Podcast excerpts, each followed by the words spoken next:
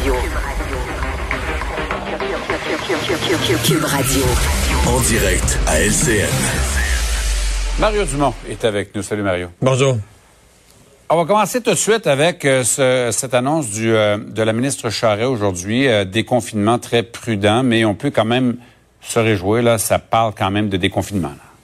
Oui, ça, ça redonne d'abord, euh, réglons une chose, ça redonne à tout le monde la possibilité de faire de l'activité physique. là, ceux qui disaient on peut pas bouger, puis tout ça, tout le monde, mais les gyms vont être ouverts, euh, les, les- les activités sportives vont être ouvertes. Évidemment, on fait appel, faut pas se le cacher, là, on fait appel à beaucoup d'imagination et de dévouement là, pour les jeunes, entre autres des fédérations sportives, des organisations locales, parce qu'il va falloir se creuser les méninges pour faire des pratiques sans jouer vraiment de match, etc., puis en gardant les, les distances. Mais bon, euh, ça permet au moins de reprendre l'activité. Euh, aussi, parce que je sais qu'il y a beaucoup, beaucoup, beaucoup de, de, de, fatigue, d'écœurement des gens. On a le goût de, de, faire ces activités-là. Le, le docteur Massé, là, qu'on voit, a quand même dit, euh, de deux semaines, comme le reste du déconfinement, là, de deux semaines en deux semaines, on va reconsidérer ce qu'il est possible de faire. Donc, je pense que c'est globalement encourageant. Euh, mais... euh, c'est drôle parce qu'aujourd'hui, autant on est, on a beaucoup, beaucoup de signaux encourageants. Euh, Michel, on peut pas ne pas regarder vers l'Europe. On- Il y a un an, là, on Ça commençait, à- oui, il y a un an, on commençait à avoir des cas au moment où en France, en Italie, c'était le bordel.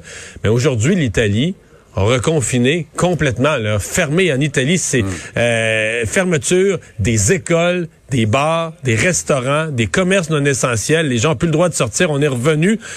Là, tu regardes ça, tu dis, on a-tu pas le goût de ça? Nous autres, on peut pas revivre ça, la troisième vague. Donc, on... non, mais je dis ça pour mettre en perspective que oui, on veut reprendre le Ouais. sport, mais non, on veut pas, Ouais. on veut pas revivre tout ça. Donc, on est, on est, on Il y a, marche y a fil- encore une pandémie qui est encore présente. Là. Faut pas l'oublier. puis on plus, marche là. sur Ça, un fil sûr. de fer, c'est ça, là. Ben oui, exactement. Bon, euh, il n'y a, il y a pas tant de bonnes nouvelles que ça depuis un an, mais il y en a. Et aujourd'hui, Justin Trudeau en avait une bonne, et ça concerne justement le vaccin Pfizer.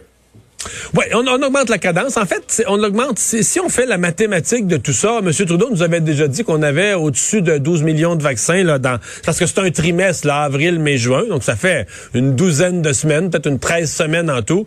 Donc dans le fond, l'annonce vient nous dire OK, un million par semaine. C'est comme s'il nous disait les vaccins, inquiétez-vous pas, ils arriveront pas tous là. Le- les vaccins du trimestre arriveront pas tous au mois de juin. Ils vont être répartis euh, tout au long, et c'est une très bonne nouvelle, là, tout au long du trimestre. Donc ça veut dire que les rythmes, parce qu'aujourd'hui, quand même, au Québec, c'est un record, plus grand nombre de vaccins, c'est une bonne nouvelle. Alors, ça veut dire que ce genre de rythme-là va continuer euh, de s'accentuer, qu'on va continuer à vacciner. Sais, Quand on voit aujourd'hui la résidence tellement triste, la résidence à Laval, là, dans les c'était c'était comme dans les derniers RPA qui restaient à vacciner, puis la vaccination est arrivée trop tard, puis on est pris avec une éclosion majeure, quasiment 100 cas, des décès. C'est- on le voit, là, il faut que la vaccination le plus vite possible puisse euh, puisse arriver. Et si je me permets une parenthèse, là, toute la journée, il y a eu des commentaires sur le vaccin AstraZeneca. Je suis pas médecin, puis pas, pas- surtout pas spécialiste des vaccins, mais je veux dire, il faut regarder ce qui se passe ailleurs dans le monde.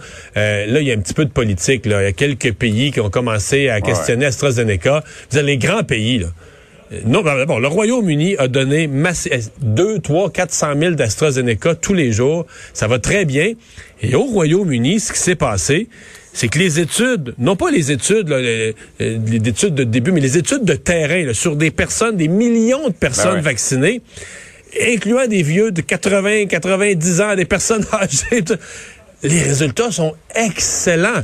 Donc là, la France... 80 nous disait Diane tantôt. Donc, la France et l'Allemagne ont dit, le vaccin d'AstraZeneca qu'on donnait pas aux plus vieux, maintenant, on le donne, on le donne à tous. Donc là, je veux dire, euh, Ben ouais. nous, on a, on a la chance d'avoir ce vaccin-là parmi les autres.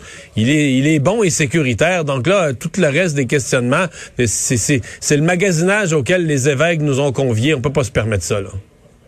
Bon, un mot maintenant sur le ministre de la, Famille qui veut que ce soit plus simple de créer des places en, CPE. C'est une promesse qu'il avait faite il y a deux ans qui, euh, aujourd'hui, change un peu la stratégie.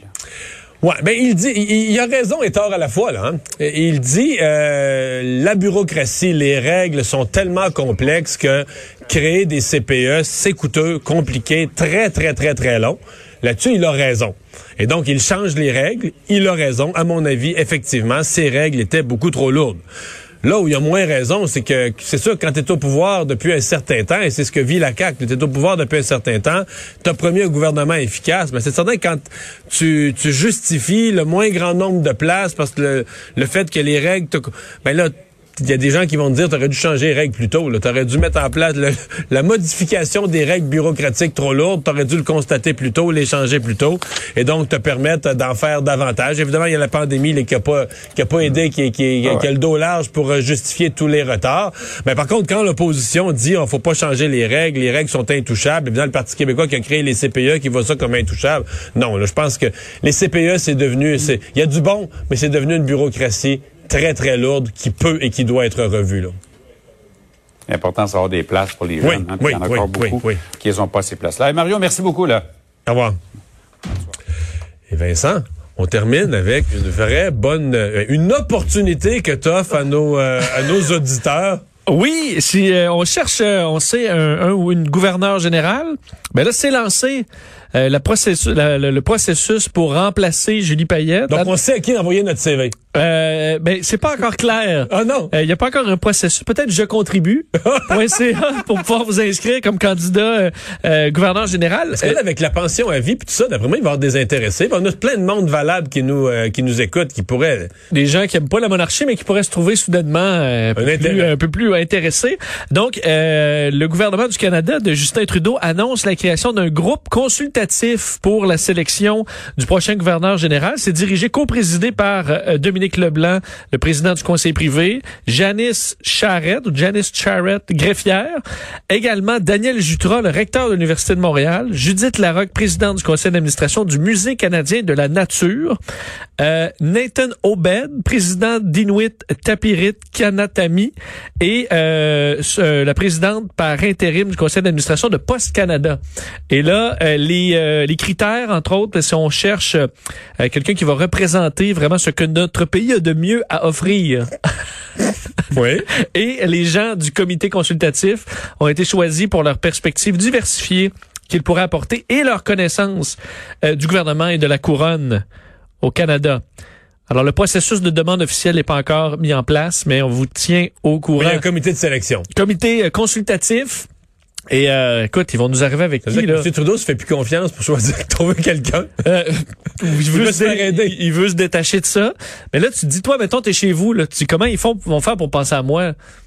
Faut que tu donnes ton nom. Il- faudrait une place donnée. Je contribue, c'est pas fou ton affaire. Là, à date, c'est eux qui ont l'air d'avoir le gros bout du bâton. Alors, euh, mais vous pouvez quand même écrire vos suggestions à ggselection at pco at bcp.gc.ca pour vos, euh, vos idées. Et euh, si euh, Vincent vous a permis d'avoir cet emploi, ben il voudra une cote sur, il une cote sur votre pension. À vie, c'est bon, ça. Hey, bonne fin de semaine, Vincent. Merci à vous d'avoir été là. Merci à Alex euh, à la recherche, Sébastien à la mise en onde. On se retrouve lundi 15h30. Bonne fin de semaine. Sophie Durocher s'en vient.